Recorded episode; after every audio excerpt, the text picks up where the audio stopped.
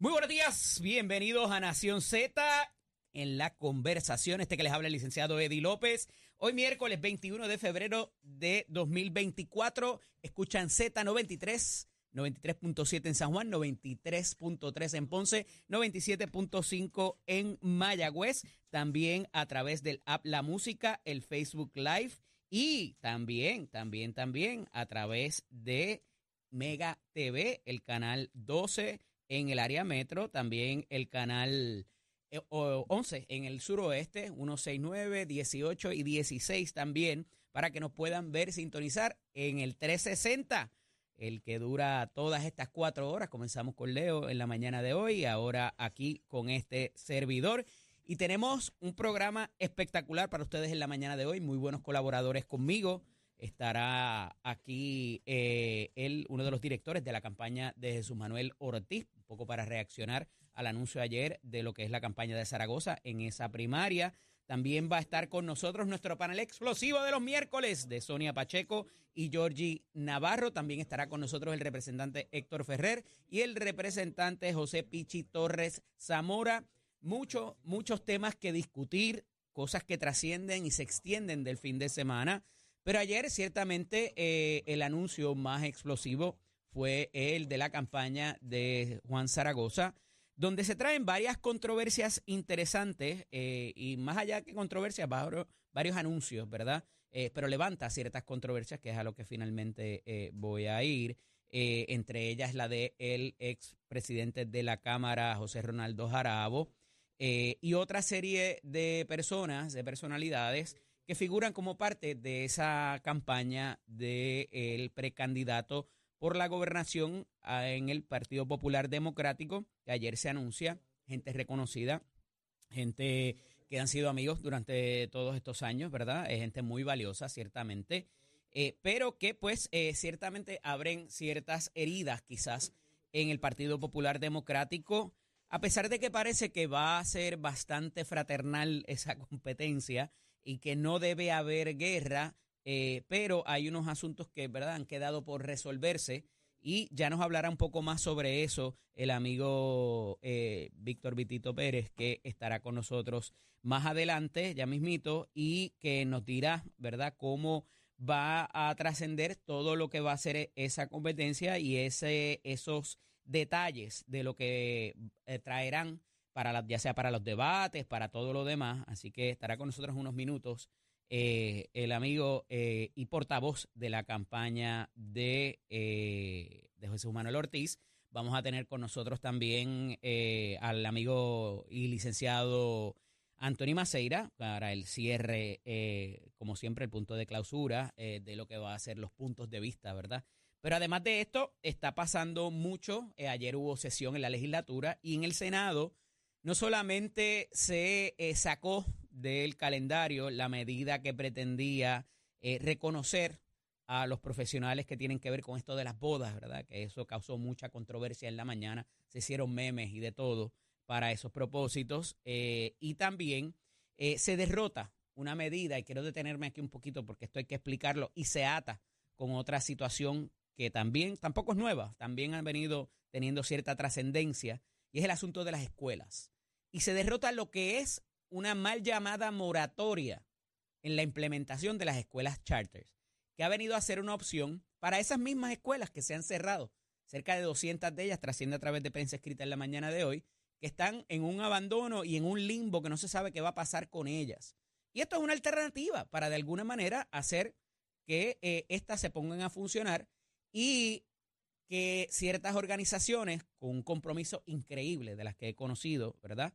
Oiga, no todo es bueno. Siempre hay que tener algún tipo de auditoría y, examinar más allá que eh, los procedimientos, los resultados. Siempre son importantes. Y hasta ahora los que ha habido, entiendo que no llegan a, más de 20, han sido bastante exitosos, ¿verdad? Porque hay un compromiso, hay unas entidades que tienen una pericia y un conocimiento, no por eh, de alguna manera despreciar el que pudieran tener en el aparato de educación pública del Departamento de Educación eh, del Gobierno de Puerto Rico, sino que de alguna manera pues traes otro enfoque a la educación como en un momento fue, ¿verdad? Y no quiero darle el anuncio aquí, pero hay que reconocerlo. La escuela Dáscalos en Cupey, por ejemplo, que es un tipo de enseñanza diferente. La otra, eh, en, en Dorado, ¿verdad? Eh, no es, en ambos casos, ¿verdad? Son escuelas privadas. Eh, quizás no sea el mejor ejemplo, pero eh, lo traigo porque hay una manera diferente de hacer las cosas y no todo lo diferente va a ser bueno,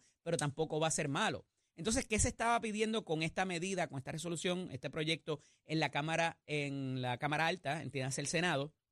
Era de alguna manera, vamos a auditarlos, vamos a mirarlos con lupa. Y un poco ayer se sale de control una situación en las propias gradas, en las instalaciones del Capitolio, donde representantes de los de los ¿verdad? de, los, de las uniones eh, del magisterio en Puerto Rico son quien presentan la oposición a que se detuviera, ¿verdad? Eh, ellos querían que se detuviera esto y que no se implementara hasta que se hiciera una auditoría. Y eso, de primera entrada, pudiera parecer loable. Pero cuando hay tanta insistencia y los y, y, quien está detrás de esto, eh, ¿verdad? Eh, haciendo el cheerleading son representantes de las uniones, pues ya levanta cuestionamientos, no por imputarle ninguna actuación irregular o ilegal, pero ciertamente pues están defendiendo su finca y se ve claro y palpable de que pues, este, mientras más escuelas de esas hayan, menos unionados ellos van a tener y menos cuotas se van a pagar. Ese es eh, quizás el análisis simplista de eh, este tipo de, y cuando el comportamiento se lleva a cabo como nos tienen acostumbrados ciertos, no todos, representantes de estos gremios, eh, pues levanta aún más cuestionamientos. Y se derrotó la medida, eh, por lo que no va a haber una moratoria. Se va a continuar adelante para propósitos de lo que va a hacer todo esto de las escuelas charter, que de nuevo es otra manera de hacer las cosas y hasta ahora las que han habido eh, han no solamente tenido buenos resultados, sino que inclusive fiscalmente se han comportado de una manera sana y han podido llevar a cabo sus procesos. Y usted podrá decir, ah, pero el gobierno le dio los chavos, les regaló eso, tienen unos beneficios que quizás no tienen el otro sistema. Pero ahí están las 200 escuelas en los diferentes municipios que no han querido dársela a organizaciones, que no han querido dársela al municipio, que no han querido hacer nada con ellas. Así que ese me parece que es el plato fuerte eh, de, de, ayer para hoy, ¿verdad? Eh, certifican a Hermes Román como, como precandidato a la candidatura a la comisaría residente en el PNP y también fuera el programa de Shot Spotter de detección de disparos por razón de pérdida de fondos federales. Hablaremos ahorita de esto con el amigo Anthony Maceira. Eh, y se sale de control la situación también de la recertificación del Medicare. Esto quiero darle ahorita, hablaremos con eh, Georgie Navarro y Sonia Pacheco acerca de esto, porque se están haciendo unos planteamientos y se están dando unas conductas que son eh, muy reprochables, muy reprochables. Pero ya tengo la línea telefónica al amigo Víctor Vitito Pérez, de la campaña, portavoz de la campaña de Jesús Manuel Ortiz, precandidato a la gobernación por el Partido Popular Democrático. Buenos días, Vitito, bienvenido.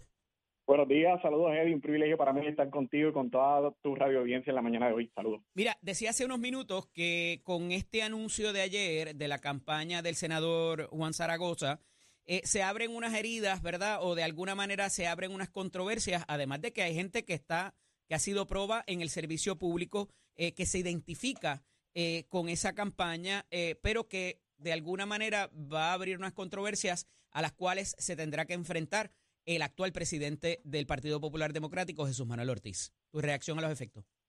Mira, en efecto, obviamente toda campaña requiere de un equipo de trabajo y bueno, obviamente está en la facultad de cada candidato y tiene la responsabilidad de reclutarlo. Algunos de esos compañeros tienen una gran experiencia tanto en el tema de gobierno como en el tema de campañas políticas. Otros han estado en campañas anteriores en contra del propio Jesús Manuel. lo importante de todo este proceso es que luego de la primaria yo les hago la invitación pública que todos y cada uno de ellos son importantes para garantizar hacer el trabajo que hay que hacer para ganarle el PNP y para el triunfo del Partido Popular. Vitito, eh, eh, a, esos efectos, ¿cómo compara quizás el anuncio que hacen ustedes? Hay dos mujeres, ¿verdad?, al, liderando los esfuerzos. Eh, ¿Cómo compara quizás uno con otro la, de las personas que se escogieron para llevar a cabo ya sea operaciones de campo, lo electoral y todo lo demás? Pues mira, en efecto, claro, eh, ambos equipos de trabajo tienen gente buena. En el caso de nosotros, en el caso de las dos mujeres, pues mira, es un, son nombramientos extraordinarios porque al final hay que crear un balance y, y reconocemos la importancia de la mujer en los procesos políticos y dentro del Partido Popular. Y en esa, en esa línea, ¿verdad? Es buenísimo que sean dos mujeres, dos mujeres muy capaces, dos mujeres comprometidas con el país y con la institución. En el caso de nuestro equipo de trabajo, es un equipo muy balanceado de personas de muchísima experiencia, de mucho tiempo y también de personas jóvenes con ganas y deseos de hacer las cosas de otra forma, comprometidos sin duda en poner el Partido Popular en posición de ganar. Una de las controversias que se abre es con el expresidente eh, José Ronaldo Jarabo de qué va a pasar con él por la situación que hubo de endosar a Miguel Romero. Esto coloca en una posición difícil a Terestela González Denton. Ayer parece que hubo también un incidente con la exgobernadora Sila Calderón que le negó el saludo. Eh, y esto pudieran ser asuntos que de nuevo le van a caer en la falda a Jesús Manuel para tener que atenderlos.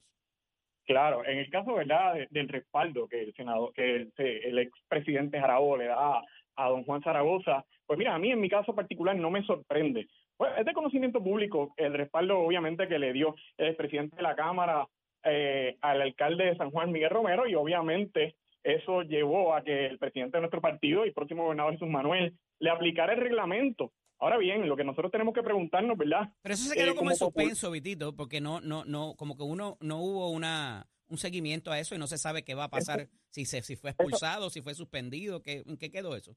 Bueno, el reglamento se aplicó, obviamente eso es un proceso interno que el secretario del partido tiene que contestar eh, en dónde se encuentra en la actualidad, pero sin duda esto es una organización política y uno tiene que regirse bajo un reglamento, imagínate, eh, cualquier persona dentro de una organización puede hacer lo que le dé la gana, eso es como si tú mañana, Eddie, estuvieras a la misma hora en otro programa de radio haciendo, ¿verdad?, eh, reseñando la importancia de que la gente escuche otro programa en otra emisora de radio. Eso tiene sus consecuencias. Pues lo mismo, el compañero Ronnie Jarabo pertenece al Comité Municipal de San Juan y es importante preguntarle a los populares de San Juan cómo se sienten que una persona que abiertamente ha pedido un voto por el candidato del PNP pertenezca al equipo de trabajo del candidato a gobernador del Partido Popular. Y si eso conlleva que el candidato eh, Juan Zaragoza pues está a favor de que las personas no voten íntegro por el Partido Popular en un proceso primarista. Hay unas situaciones, ¿verdad? También eh, en lo que es Ponce, en lo que es, eh, ya recibo no tanto, pero Aguadilla quizás, eh, y también Mayagüez, que, que, que pudieran tener que ver con reglamento también, y al sumarse una más, esto pudiera incidir políticamente en el Partido Popular como institución.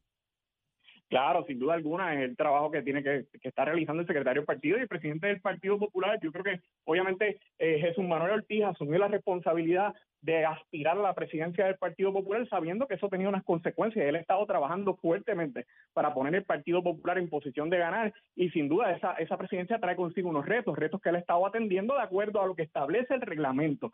Créeme que todo y cada uno de los pasos que ha dado el presidente del Partido Popular han sido de acuerdo al reglamento del Partido Popular. Hablemos un poco de finanzas. Eh, ahora lo, las recaudaciones se van a reportar eh, mensualmente. Eh, a diferencia de fuera de año de campaña, que era cada tres meses. Y esta primera, pues, detalla unas diferencias significativas, eh, particularmente para una figura como presidente. Y yo creo que más allá de, lo, de los fondos que recauda el, el gobernador, que por ser gobernador obviamente tiene eh, una, unas particularidades ya, unas ventajas, los recaudos de Pablo José Hernández Rivera, ¿verdad? Siendo el candidato a la comisaría residente versus las, las de eh, Jesús Manuel Ortiz, que me parece que rondan creo que casi 15 eh, mil dólares eh, para este para enero. En el caso de Pablo José se detalla que recaudó 22 mil dólares en dos horas. Este, ¿Dónde pone esto quizás o lo que pudiera pasar para la campaña de Jesús Manuel versus los 149 mil, me parece, de Juan Zaragoza?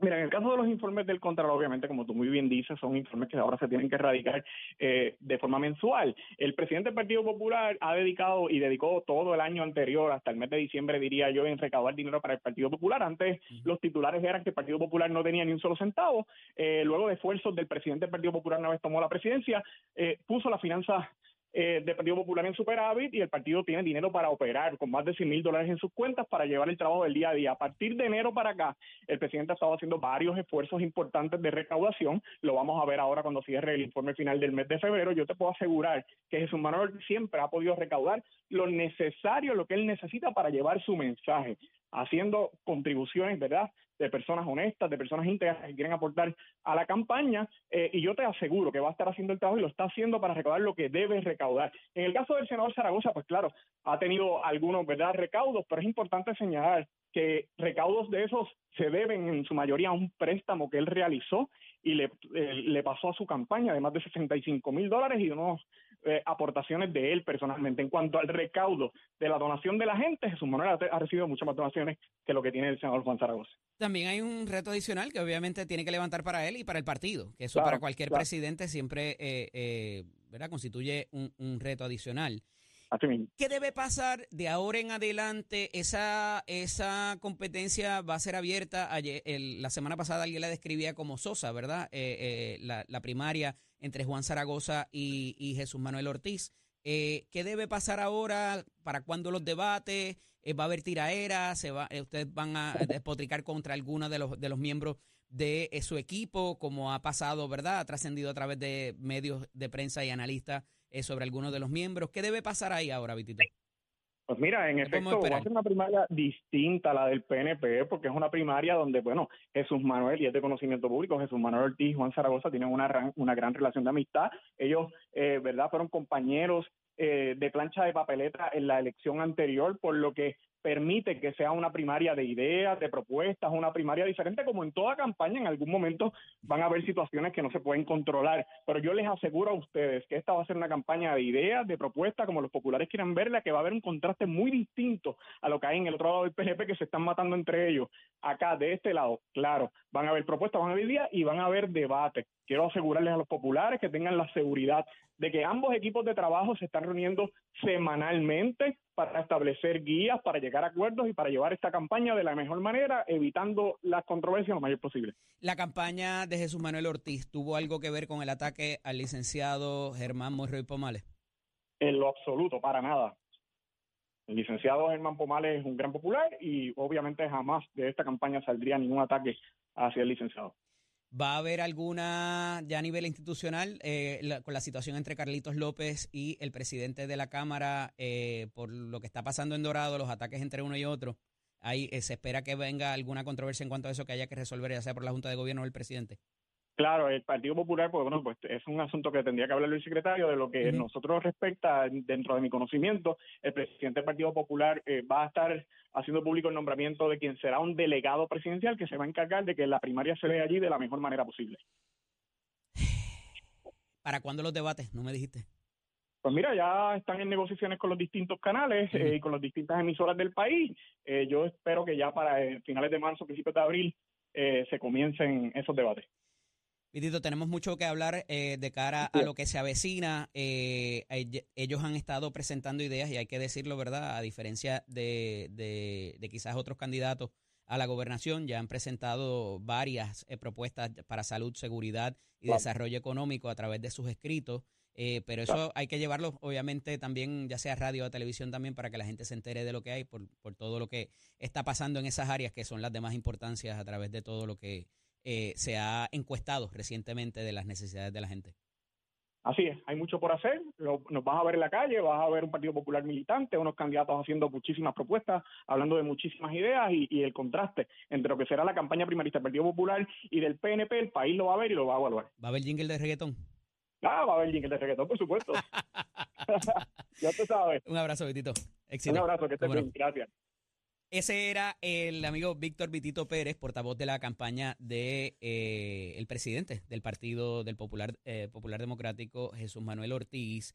Eh, y esto, ¿verdad? comenzando, ya hay mucha, mucha, mucho revuelo en, en cuanto al Partido Popular Democrático. Está el asunto de la vieja guardia de la nueva, y la nueva guardia, como lo trae el, el amigo Víctor Vitito Pérez, ¿verdad? Por, por haber gente quizás joven y de mayor experiencia en ambos bandos, en ambos bandos también, porque eh, a pesar de que ayer se demostró mucha experiencia entre las personas que escoge Juan Zaragoza, eh, la realidad es que también eh, en el componente electoral particularmente hay gente con más juventud, ¿verdad? De, mayor, de menos, no por eso menos experiencia, pero se hace ese balance. me parece que el hecho también de que sean dos mujeres quien, quien dirijan esa campaña es lo hace interesante. Y cómo esto de alguna manera va a trascender si se van dentro de, hablarle eh, en la jerga primarista a, la gente del partido, a la base del partido, también eh, pueden ir ya eh, concentrándose en asuntos que tienen que ver con la trascendencia de, de lo que es los, los, asuntos de Puerto Rico, ¿verdad? que tiene las necesidades que tiene el pueblo y cómo eso eh, de alguna manera pues va poniendo en la mente de la gente, pues mira, esta persona eh, trata algo eh, interesante. otra, otra, otra, quizás, ¿cómo lo digo? otro análisis interesante que pudiera darse también es en el bagaje de los candidatos y, y, eso es importante porque evidentemente pues Juan Zaragoza utiliza la experiencia que ha tenido como administrador, como CPA en su firma, como eh, senador ahora, también como exsecretario de Hacienda eh, y, ah, para los que no lo recuerdan, ¿verdad? Eh, obviamente estuvo la experiencia bajo la incumbencia del gobernador García Padilla, pero la realidad es que la mayor parte de ese cuatrenio fue Melba Costa quien dirigió Hacienda. Juan Zaragoza estuvo, me parece que son 15 o 16 meses a cargo del departamento eh, y pues eh, la, verdad que todo el mundo recuerda que él fue el secretario de, Hacienda eh, y, se piensa que fue durante toda, toda la incumbencia del cuatrenio cuando no fue así y gira mayormente sobre esa experiencia de ser un gran administrador y demás y entonces pues tenemos la figura de Jesús Manuel Ortiz que desde salir de, secretario de prensa, director de asuntos, secretario de asuntos públicos, eh, luego ya en su segundo término como representante. Pues ahí están los contrastes, era la palabra que no me salió ahorita. me disculpo con ustedes. Eh, pero muy interesante eh, por razón de cómo esto de alguna, de alguna manera va a avivar lo que es las, las fuerzas del Partido Popular. también cómo pudiera avivar lo que son los, los recaudos eh, de campaña en este año tan importante, cuando las cosas cuestan más eh, y cuando eh, hay tanta pluralidad entre candidatos que habrán de enfrentarse, ya sea independiente de los partidos nuevos y todo lo demás, para hacer llegar ese mensaje es importante poder accesar recursos y eso es con chavitos, como dice Leo. Así que no se vaya nadie, que ya mismo vamos a volver con el panel de Sonia y de Georgie. Y también va a estar por ahí otro panelito que tengo de Pichi Torres Zamora con Héctor Ferrer. Para, vamos a hablar de las escuelas charter y también vamos a hablar de la recertificación de Medicaid eh, para los efectos de que la gente se está rasgando las eh, vestiduras y rompiendo puertas y todo eso por ahí. Este, con ese asunto, cuando se hicieron los anuncios eh, de manera responsable hace mucho tiempo, pero no quiero adelantarles mucho. Así que es momento de hablar de deportes con nuestro compañero Tato Hernández. Vamos arriba, vamos arriba, vamos arriba. Muy buen día para todos. Saludos para ti, Eddie Nación Z. Somos deporte. Para dejársela creer de qué manera. Oye, qué bien está jugando Adriana en este torneo allá en Busan, Corea. A nivel de individual nos informa la Federación de Tenis de Mesa.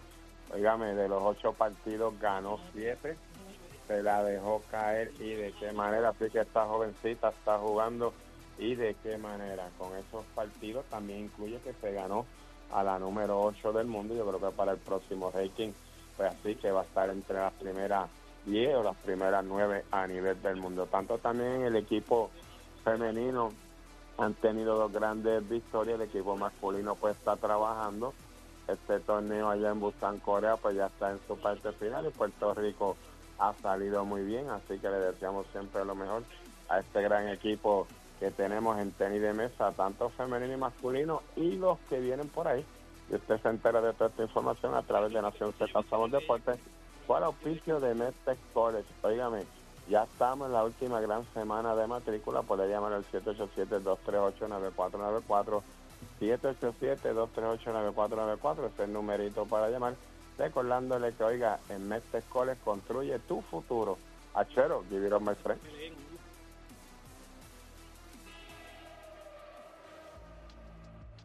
Buenos días, Puerto Rico. Soy Emanuel Pacheco Rivera con el informe sobre el tránsito.